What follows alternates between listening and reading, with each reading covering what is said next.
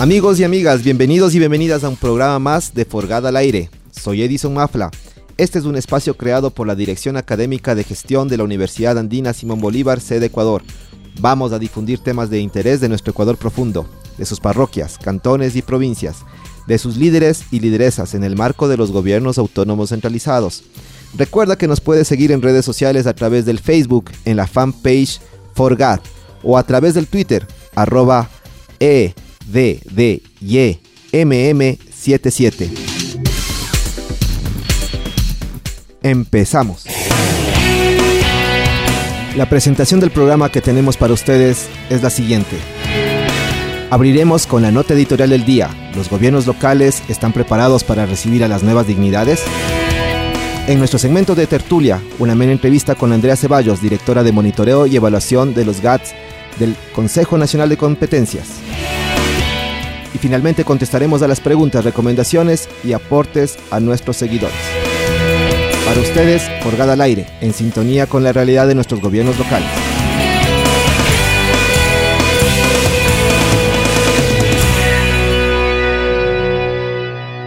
Nota de opinión. Este artículo ha sido publicado a través de algunos medios locales, en especial Opción S, y también en Hemisférico Radio TV Cayambe. El título ¿Los gobiernos locales están preparados para recibir a las nuevas dignidades? En las próximas elecciones seccionales se elegirán 5.656 dignidades del nivel ejecutivo y legislativo local, en los 1.068 gobiernos autónomos centralizados existentes en el país. Se estima que ingresarán al servicio público en los órganos administrativos de gobierno alrededor de 10.000 personas entre autoridades electas y funcionarios del nivel jerárquico superior. Miren ustedes que entonces ya las unidades de planificación administrativa y financiera de las funciones ejecutiva, legislativa y de transparencia y control social ya discutieron el presupuesto de inversión para el año 2019. Esto quiere decir que para este año ya están previstos durante los siguientes seis meses todo lo que va a ser el gobierno autónomo descentralizado, periodo en el cual, independientemente que sus autoridades opten por la reelección, deben preparar lo que se denomina el periodo de transición de la nueva gestión y gobierno para el año 2019 al 2024. Sin embargo, la preocupación mediática de nuestra sociedad está obviamente enfocada a conocer las candidaturas para las prefecturas, alcaldías, presidencias de juntas parroquiales con sus respectivos legislativos. Con ello inicia también el debate, la reflexión y el análisis sobre las necesidades de cada localidad que ya empiezan a instalarse en veredas, barrios, recintos, ciudades, organizaciones sociales y políticas y en general en los espacios públicos y privados. Pero ¿acaso no importa lo que se hizo en estos cinco años de gestión por parte de los actuales gobiernos locales? La responsabilidad administrativa, civil, penal y moral de la gestión merece que haya una importante dinámica y especial atención ciudadana alrededor de la evaluación y vigilancia de la cosa pública, de lo bueno, de lo malo, de lo feo y de lo que faltó por hacer. Esto será de utilidad para que la ciudadanía pueda conocer sobre la situación de su parroquia, cantón o provincia y que los actores políticos puedan construir su plan de desarrollo y ordenamiento territorial. Y continuar así con lo bueno, remediar lo feo y proponer nuevas acciones frente a lo malo de una manera técnica que precautele los intereses de la nación entera. De esta forma se demostrará que la cosa pública puede ser eficiente, de calidad y de calidez. Es hora que el Ecuador muestre un cambio de cultura organizacional y que aporte participativamente en la construcción y consolidación de nuevas instituciones públicas, más justas, solidarias, transparentes y honestas. El debate sobre la gestión de lo público es tarea no solo de los políticos, sino fundamentalmente de sus habitantes. Hasta aquí la nota de opinión.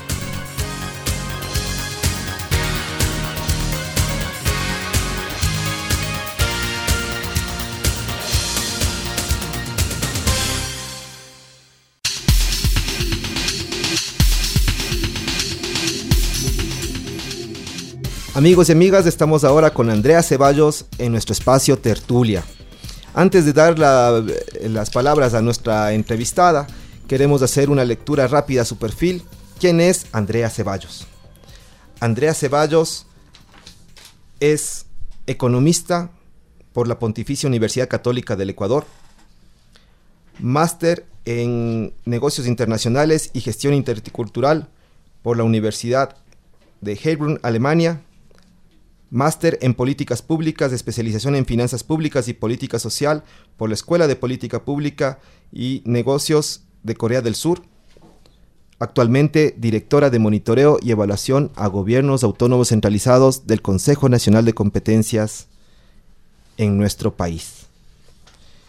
Con ella queremos abordar principalmente un tema que nos interesa a todos los ecuatorianos y ecuatorianas, que tiene que ver en torno a cómo están preparados o cómo están constituidos nuestros gobiernos locales. De hecho, el Consejo Nacional de Competencias, desde su rol de monitorear y evaluar de manera sistémica, oportuna y permanente la gestión de nuestros gobiernos locales, ha tenido una gran iniciativa en el levantamiento de información y análisis de la capacidad institucional de los tres niveles de gobierno. Para esto entonces contamos nuevamente con Andrea Ceballos y queremos, eh, antes de empezar con la entrevista, pues hacer una pregunta que nos llama mucho la atención y que siempre estamos eh, pendientes de aquellos que trabajamos directamente con nuestras juntas parroquiales. Eh, nosotros en, el año en el año 98, con la constitución del 98 y luego desde las elecciones del 2000, las juntas parroquiales estaban alrededor de 798. Hoy, ¿cuántas, mismos, cuántas juntas parroquiales estamos? Eh, bueno, eh, muchas gracias por la invitación.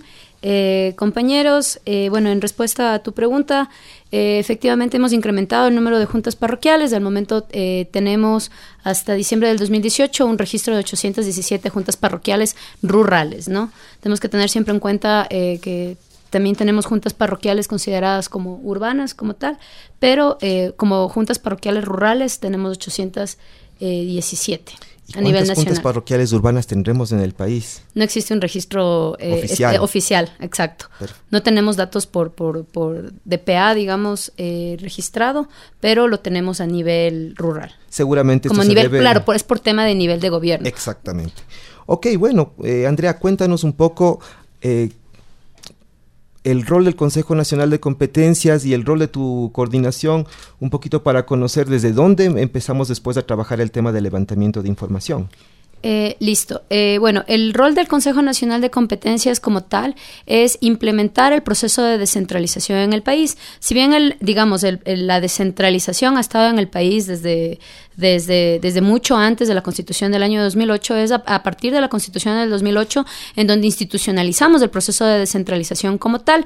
A partir del año, em, a partir de la emisión del COTAD en el año 2010, aparece ya la, la, figura, digamos así, de, de crear una institución que se encargue de velar por la implementación de este proceso y eh, de fortalecer a los GAD en la asunción de sus competencias.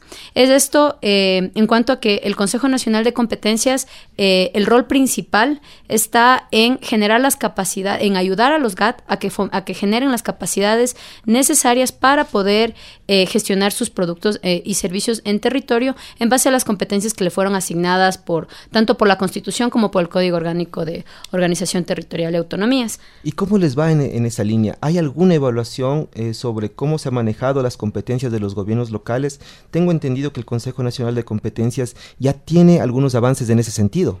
Sí, bueno, como Consejo de Competencias, bueno, dentro de la Dirección de Monitoreo y Evaluación AGAD, eh, nosotros tenemos la, la, atribución y la responsabilidad de generar eh, mecanismos de monitoreo y evaluación permanentes y continuos que, eh, bueno, estén vinculados a cada uno de los niveles de gobierno con cada una de sus características y competencias distintas que tienen. Y en ese aspecto, bueno, tenemos procesos de monitoreo y evaluación diferenciados, tanto por nivel de gobierno como por competencia y también dentro de todo el proceso de descentralización. Han existido ya muchos estudios, incluso de, digamos, de, multilaterales, incluso, em, o de la misma Secretaría Nacional de Planificación, de realizar evaluaciones del proceso de descentralización. Eh, al, el año anterior, eh, por disposición del Consejo Nacional de Planificación, eh, elaboramos la evaluación del proceso de, descentralización, que al momento nos encontramos ya en, en, ediciones finales y que será obviamente social. Eso ya fue socializado a las entidades asociativas y que estamos esperando esperando que sea presentado, digamos, ya a instancias de, de, consejos de planificación y de presidencia. Y que obviamente después pasará a ser un, documento de, de, carácter público, eh, en donde pudimos evidenciar efectivamente que han habido resultados muy eh, muy marcados en cuanto a cómo los, los, gobiernos locales han podido asumir sus competencias en el territorio, pero eh, podemos decir, por un lado, que, los GAD eh, han sabido, se sienten muy empoderados, digamos, del aspecto netamente de la, de la descentralización política, en donde ellos se identifican ya como un nivel de gobierno. En el tema financiero, identifican que, eh, bueno, todo el marco normativo que les permite recibir recursos a través del modelo de equidad territorial en la provisión de bienes y servicios, les ha permitido planificar de mejor manera todo lo que tiene que ver con sus presupuestos y con las actividades en el cumplimiento tanto de sus planes de ordenamiento territorial, y de sus, y de sus planes de, de gobierno como tal, eh, a pesar de que eh, especifican que no son recursos suficientes, pero que estos recursos aún así ya los tienen identificados y son predecibles, que es lo que, lo y oportunos, ¿no? Que es lo que a ellos les, les interesa. Y en el tema administrativo, eh, bueno, existen las dinámicas, digamos así, de los GAD en territorio, específicamente en este caso tanto de municipales como de, de, parroquiales rurales, es muy diversa. Por lo tanto, tanto en, en descentralización administrativa podemos ver que existen GAD que, han, que les ha sido muy fácil eh, implementar las competencias que les han sido transferidas, incluso porque ellos ya las venían gestionando antes de que se, de que se genere estos procesos de, de transferencias de competencias, u otros que han tenido la capacidad suficiente y la organización. Em, necesaria para poder ejecutar sus competencias, pero por otro lado tenemos otros GAD que obviamente por, eh, digamos así, por, eh, desde, desde su creación no, no han podido eh, constituirse plenamente como, como un nivel local o, como una institución de provisión de servicios y todavía presentan unas dificultades y son a ellos a quienes nosotros eh, les damos una atención prioritaria y generamos procesos de fortalecimiento institucional diferenciados. Quiere decir esto entonces que la autonomía sí es clave para el fortalecimiento que se tienen que dar a los gobiernos autónomos centralizados, tanto en lo administrativo, en lo político y en lo financiero. Interesante realmente estos resultados. Bueno, y entonces, ¿cómo seguir descubriendo o reconociendo la constitución de estos gobiernos locales, qué es lo que hacen, qué es lo que, qué es lo, cuáles son sus principales dificultades. Tengo entendido que el Consejo Nacional de Competencias está muy interesado en tratar de levantar información en el territorio de cómo están, eh, eh, cómo están constituidos, ¿verdad? Cómo están, eh, qué, es, qué es lo que están trabajando los gobiernos autónomos centralizados actualmente. Sí, como Consejo Nacional de Competencias y bueno, y a través de la Dirección de Monitoreo y Evaluación AGAD, lo, es de nuestro interés primordial, digamos así, al momento, identificar cuáles son las potencialidades de cada GAD en la gestión de sus competencias. ¿Cómo lo hacemos? A través de, lo que denominamos eh, análisis de capacidad institucional de cada gobierno autónomo descentralizado, que comprende realizar un análisis integral de todas las, eh, las acciones o las, actividades que están realizando los GAD dentro del marco de, lo que les fue atribuido por constitución y por COTAD en cada una de sus competencias, pero teniendo en cuenta al GAD como una unidad o una institución por decirlo, por decirlo así, y saber eh, cómo se maneja al interno, porque si es que nosotros tenemos en cuenta cómo funciona el GAD al interno, podemos tener una idea de cómo el GAD va a proveer un producto o servicio para la ciudadanía.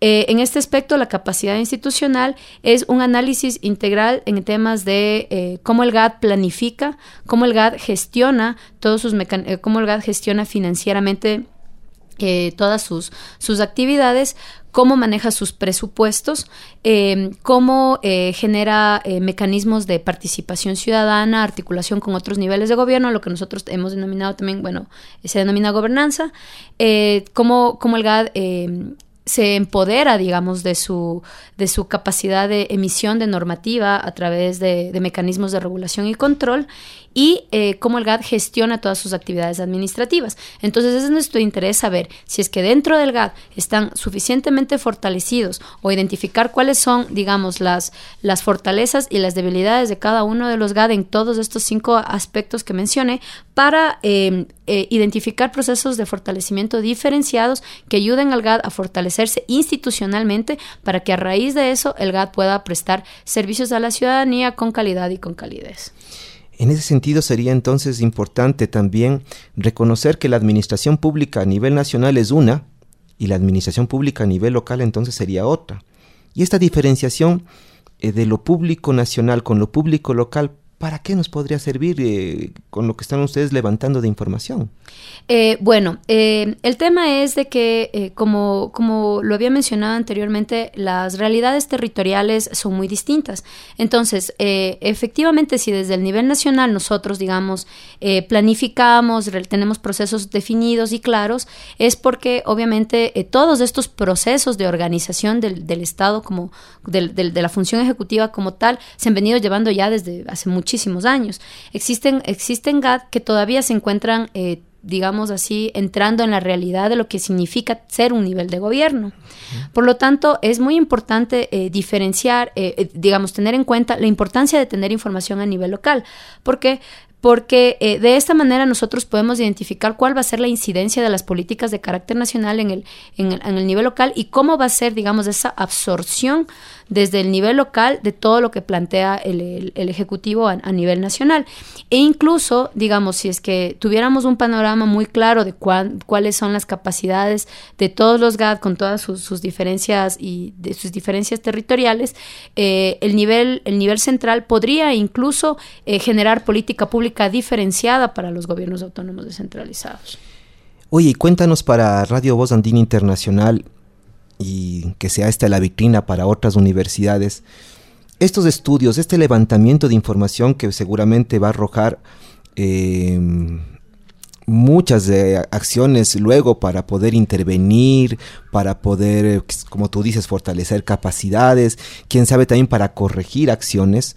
Eh, cuéntale a la academia cuál podría ser su papel. ¿Cómo le ves tú a la academia eh, recibiendo de pronto esta información y qué es lo que debería hacer? Eh, bueno, em, los temas de levantamiento, bueno, no eh, como todos sabemos, el tema de, la información es eh, de suma importancia, puesto que si no tenemos información no sabemos a dónde nos dirigimos y desconocemos, digamos, en, qué ámbitos específicamente trabajar. Los temas de espacio, digamos así, de, diálogo o de, talleres o de levantamientos un poco más de, carácter em, cualitativo son muy importantes, pero si no tenemos eh, información, digamos, de primaria que provenga directamente de registros administrativos de los GAD, eh, no podemos, no podemos hacer un análisis un poco más exhaustivo de qué es lo que efectivamente o en qué ámbito eh, ellos requieren, requieren atención. Y en este aspecto, eh, considerando que la información es de suma importancia, la academia juega un rol muy importante en eh, formar parte, es un, es un aliado muy estratégico en todo, digamos, en todo levantamiento de información o en toda generación de estudio que podamos hacer, tanto desde el, desde el, Consejo Nacional de Competencias como incluso el mismo nivel ejecutivo, porque es la academia quien, digamos, se encuentra en constante proceso de, análisis, de estudio, de retroalimentación, y son quienes están, digamos, como que dentro de su propia misión, encargados de, pensar desde, desde, desde, desde, desde, desde los libros, desde, desde la experiencia misma de la teoría y, del, y, de, y de la práctica que ha mantenido también la academia, cómo pueden em, utilizar esta información que levantan tanto desde el, desde el nivel ejecutivo o que, o que se levanta a través de los GAD para que eh, podamos tener, eh, digamos, unos, eh, unos, un panorama un poco más diverso, ¿no? Porque desde, digamos, si elaboramos únicamente estudios desde el nivel ejecutivo, podríamos caer en, olvidarnos de otros aspectos mucho más relevantes que la academia, que se encuentra mucho más actualizada en temas de, en temas de investigación Entonces, por lo tanto, eh, considero que el, eh, trabajar eh, vinculados con la academia es una herramienta muy importante porque podemos de esta manera em, tanto ayudar a la generación de nuevos estudios, nuevas ideas que puedan ayudar al, gobierno y a la misma academia a que fortalezca a los GAD en, en estos aspectos. Muy interesante, muy interesante realmente em, el ejercicio que pueda tener la academia, como tú bien dices, puede ser en el ámbito de la investigación y quizás también, también en los otros ámbitos, ¿no? En educación también, en el tema de vinculación con la colectividad. Estamos ahora pensando que con lo que tú nos dices, el ejercicio de un trabajo de intercambio de información, aquí hay un gran repositorio de lo que nuestros estudiantes, nuestros docentes eh, elaboran, trabajan, no está al alcance de los gobiernos locales. Y por otro lado, la información que puede estar a nivel nacional a lo mejor no es sacada todo ese provecho, todo ese jugo que tú nos, nos, indicas, ¿no? Quizás ahora esas alianzas que se, que se pueden hacer entre el Ejecutivo Nacional, entre los gobiernos locales y la universidad, alimenten un poco más eh, e, ese ejercicio de tener estudios mucho más específicos, como dices, más concretos, más aterrizados y que permitan la transformación social de nuestro país. Qué interesante realmente, Andrea. Em, ¿Tienes de pronto alguna hoja de ruta que nos puedas indicar cómo van a ser los tiempos, los plazos que están preveyendo ustedes como Consejo Nacional de Competencias para ya tener estos resultados tan importantes para el país y especialmente para los gobiernos autónomos centralizados? Sí, bueno, em, nosotros del momento eh, tenemos em, digamos, eh, hemos realizado ya análisis de capacidad operativa del nivel provincial eh, del nivel, el año anterior hicimos del nivel municipal a todos los 221 municipios y eh, para este año hemos planificado hacer el levantamiento de juntas eh, parroquiales rurales de la capacidad de la capacidad institucional para lo cual bueno en vínculo con, con la misma academia y, y digamos así y y siendo, siendo muy proactivos en, conjunto, eh, pretendemos no únicamente generar un estudio como tal de capacidad operativa, digamos que, que, contemple cuál es el estado de, los GAD, sino también, por otro lado, eh, levantar información de carácter cualitativo para identificar cuáles son los, los, principales eh, problemas que podrían identificar las juntas parroquiales durante todo este proceso de descentralización y, por otro lado, también no únicamente problemas, pero también, digamos, experiencias exitosas o, ventajas, digamos así, que las juntas parroquiales pueden haber eh, sacado desde el del, nivel del proceso de descentralización. Em, levantar información en territorio cuando no existe información ya, digamos, en, en fuentes, en fuentes secundarias o no existen eh, censos de, que, que, se puedan levantar con, con, una, con una periodicidad que no, no sea muy, muy, muy abierta, eh, es muy complicado. Y considerando que tenemos 817 juntas parroquiales distribuidas a nivel nacional y existen juntas que están muy lejanas a las, a las cabeceras, a las cabeceras eh, cantonales, pues eh, obviamente y siempre dentro del marco de, una, de un análisis metodológico y, estadístico de tener, digamos, muestras muy confiables y que podamos, que podamos replicar a, un estudio general generalizar en un estudio. Em, pretendemos levantar información en al menos eh, la mitad de las juntas parroquiales en el lapso de dos meses. Esto quiere decir que eh, más o menos estaríamos eh, levantando información en territorio desde el mes de abril hasta, bueno, desde finales del mes de marzo hasta ah, mediados del mes de mayo, más o menos. Perfecto. Andrea, eh, bueno, y ahora que ya está definido los plazos, eh, más o menos hay una hoja de ruta prevista, pero el trabajo en el campo es complicado a la vez, ¿no? ¿Cómo trabajas tú con 817 juntas parroquiales o cuál va a ser la muestra de levantamiento de información?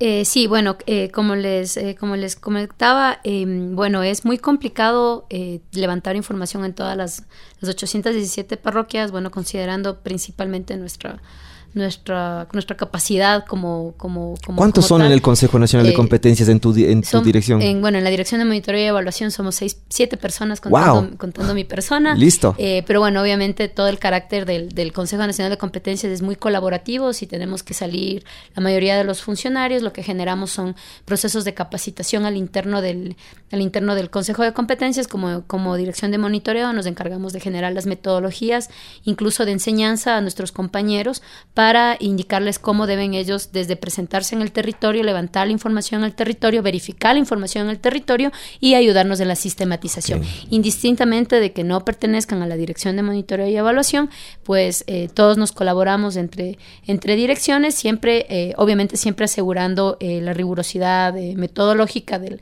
del, proceso y generamos capacitaciones al interno para ayudarnos. Solucionado entonces el tema un poco de personal al nivel interno y bueno, les toca salir al territorio en, tan poco tiempo, yo entendí bien, es el mes de abril para levantar información, entonces, ¿es suficiente? Eh, bueno, lamentablemente eh, no es, eh, bueno, quisiéramos tener un poco más de tiempo, van a ser tiempos muy apretados, lo que hemos estado pensando y bueno, estamos generando también digamos, eh, estamos en conversaciones con otras, con otras universidades e ah, institutos de, de, la, de la misma academia para eh, tal vez em, encontrar espacios, uh, sea tal vez colaboradores que nos ayuden a levantar información en territorio y poder desplegarnos de una manera mucho más, mucho más rápida en, algunos sectores, porque existen parroquias que, que, definitivamente no podrán asistir a ciertos puntos de encuentro porque se encuentran muy lejanas, pero tal vez con el apoyo de, de la academia podamos eh, expandir, digamos, estas, estos, este, este número de, de parroquias.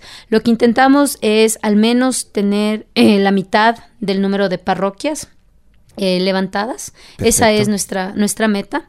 Y eh, al menos estar presentes en 54, eh, alrededor de 54 municipios a nivel nacional, como puntos de, como puntos de encuentro, por decirlo uh -huh.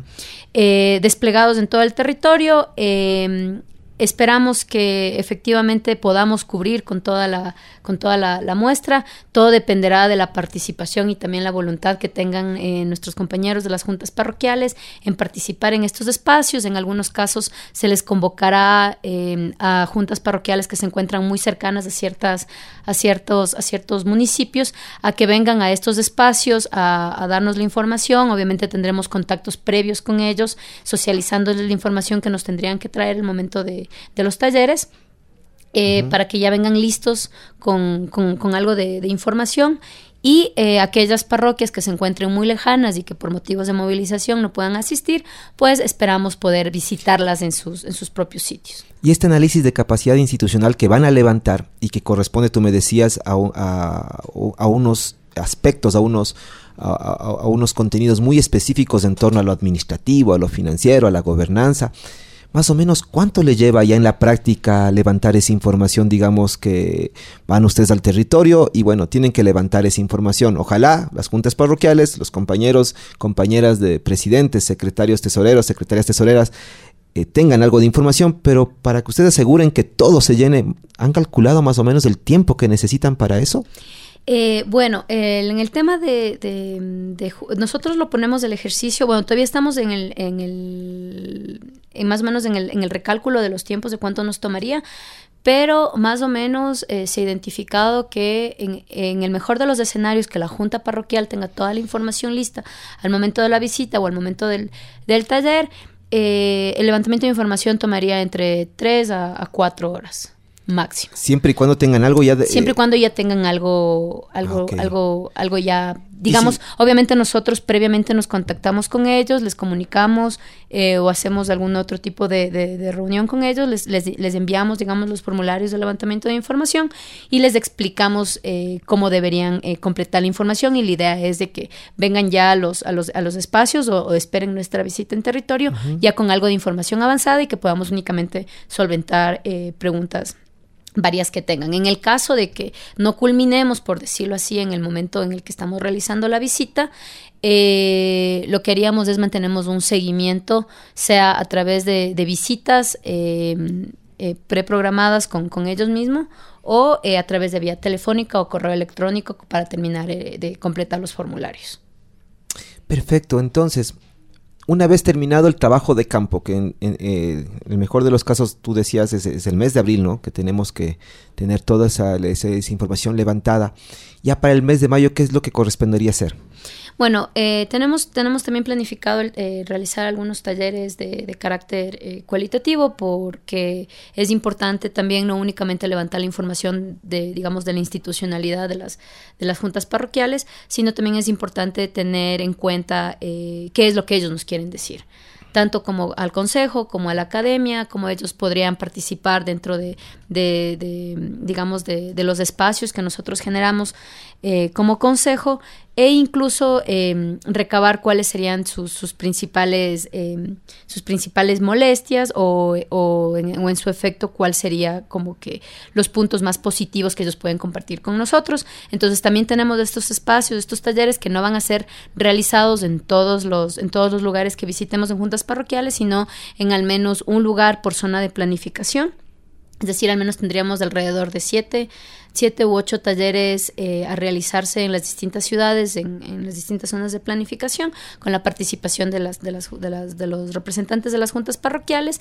Entonces, eh, alrededor del mes de mayo, lo que entraríamos, el levantamiento de información estaría hasta más o menos de mediados del mes de mayo, y a partir del mediados del mes de mayo entraríamos ya directamente a un tema de validación de la información, sistematización de la información y obviamente eh, en acuerdo con, con, la academia, pues ver eh, esta información, cómo la transformamos, ¿no? O sea, la transformamos en un, eh, los transformamos en el estudio que tiene que salir como tal de capacidad operativa, la, la transformamos en, en, digamos, en otros estudios, en otro estudio de, de, de, la percepción de las, de las autoridades o de, las, de los representantes de las juntas parroquiales y pues la idea sería trabajar en conjunto con la academia y sacar un, un documento de carácter más académico y Hablemos un poco entonces de este documento. Este documento que va a arrojar unos resultados muy precisos porque vamos a hablar de una muestra bastante grande. No estamos hablando del 50% del universo de las juntas parroquiales. ¿A qué otros actores podría beneficiar aparte de los propios gobiernos locales, sí? Y de la academia. ¿A qué otros tú les ves como, eh, como, como, como mostrándose interesados en estos resultados? ¿O qué o qué posibilidades alrededor de, esta, de esta información tú ves como, como posibilidades de relacionamiento con otros actores del sector privado, del sector público?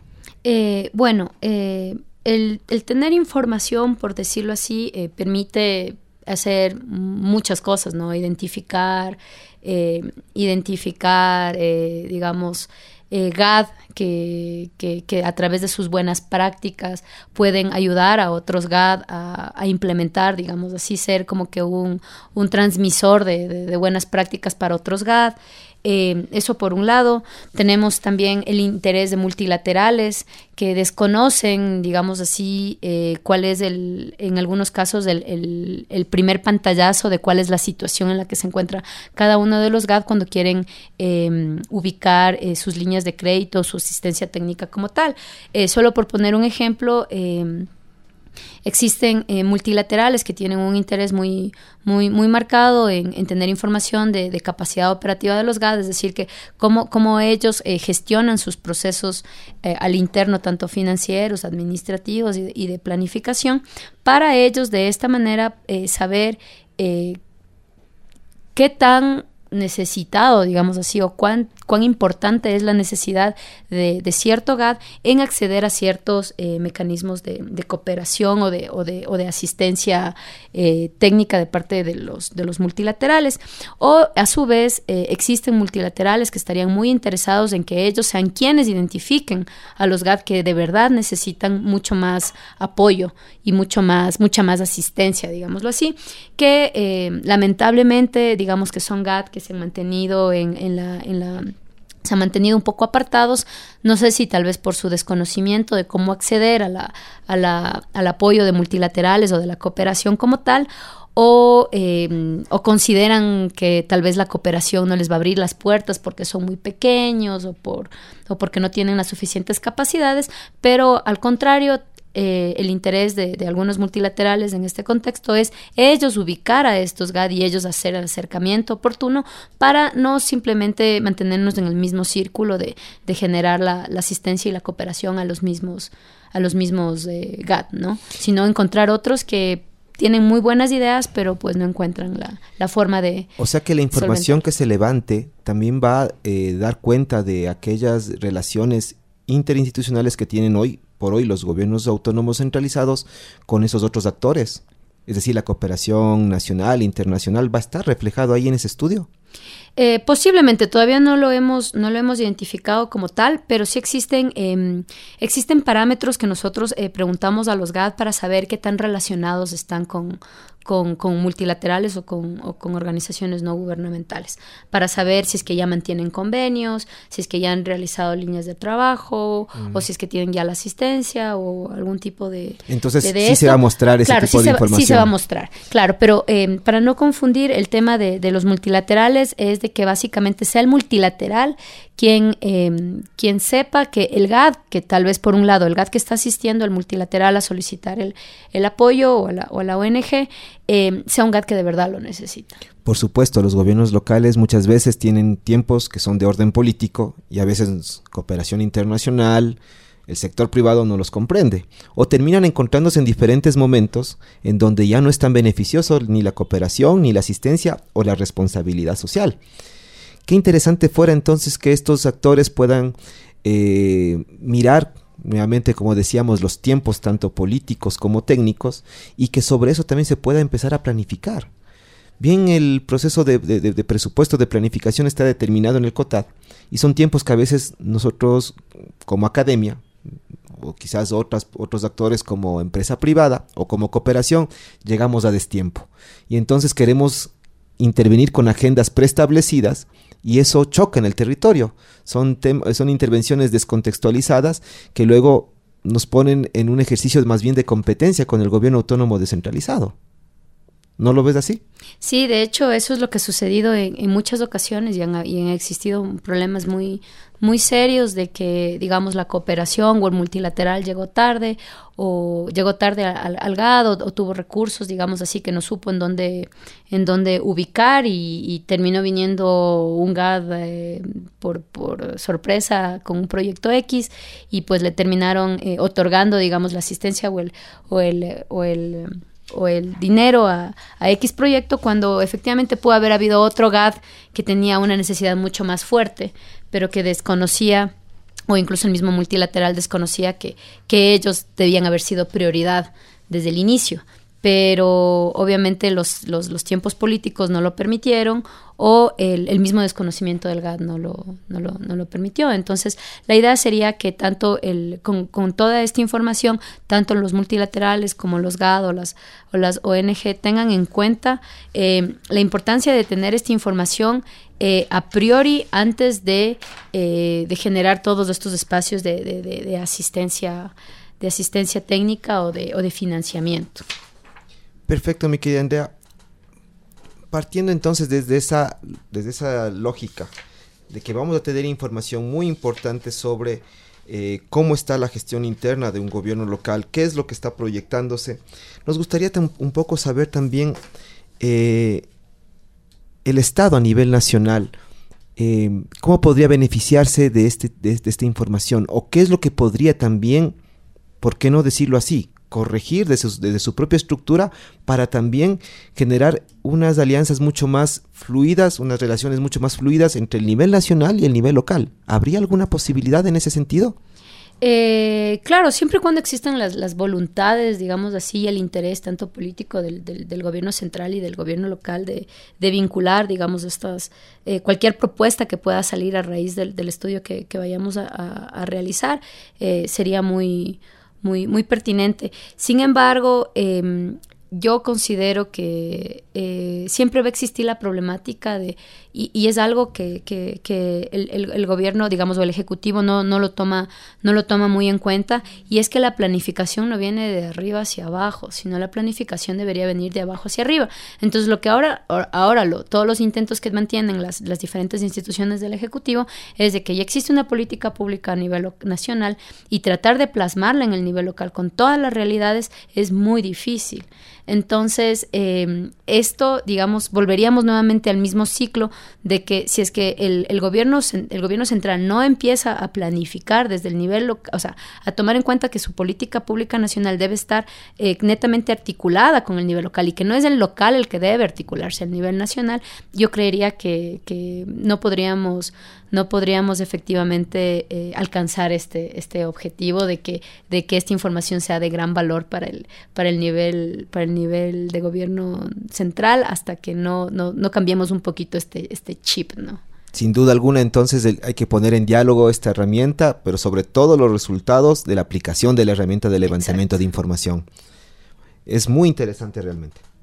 Bueno, te auguramos todos los éxitos en este proceso a la academia, nos encantaría uh, volverte a invitar a este espacio radial en Radio Voz Andina Internacional, en Forgada al Día, y quizás em, motivarte a que em, el ejercicio permanente de, levantamiento de información con lo que pueda hacer la, academia sea un lazo realmente que nos fortalezca interinstitucionalmente a, eh, nosotros.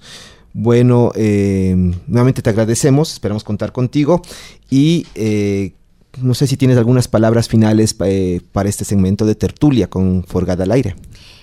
bueno, em, como como último, em, digamos, como un último comentario final y, y bueno, agradeciendo el espacio que, que, aquí nos han podido dar eh, y considerando también que quienes nos escuchan son nuestros, todos nuestros compañeros en territorio, eh, servidores de los GAD, funcionarios de, de, los distintos niveles de gobierno, es em, compartirles, digamos, de estas experiencias que nosotros como Consejo de Competencias tenemos en temas de levantamiento de información y solicitarles que nos abran sus puertas y tengan la voluntad de, darnos información, porque no somos un ente sancionador, no somos un ente, digamos, eh, regulador como tal, somos, somos, una, somos una entidad que está para ayudar a los GAD. Por lo tanto, nuestros levantamientos de información son para identificar las necesidades de los mismos GAD y por lo tanto es muy importante contar con esa información. Andrea, muchas gracias nuevamente. Hemos terminado entonces nuestra entrevista del día. Ella es Andrea Carolina Ceballos Sisa, directora de monitoreo y evaluación a gobiernos autónomos centralizados del Consejo Nacional de Competencia.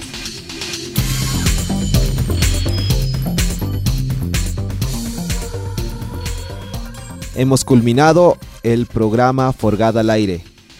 Esto es gracias a Radio Voz Andina Internacional, a la Universidad Andina Simón Bolívar, sede Ecuador. Mi nombre es Edison Mafla. Hasta la siguiente oportunidad.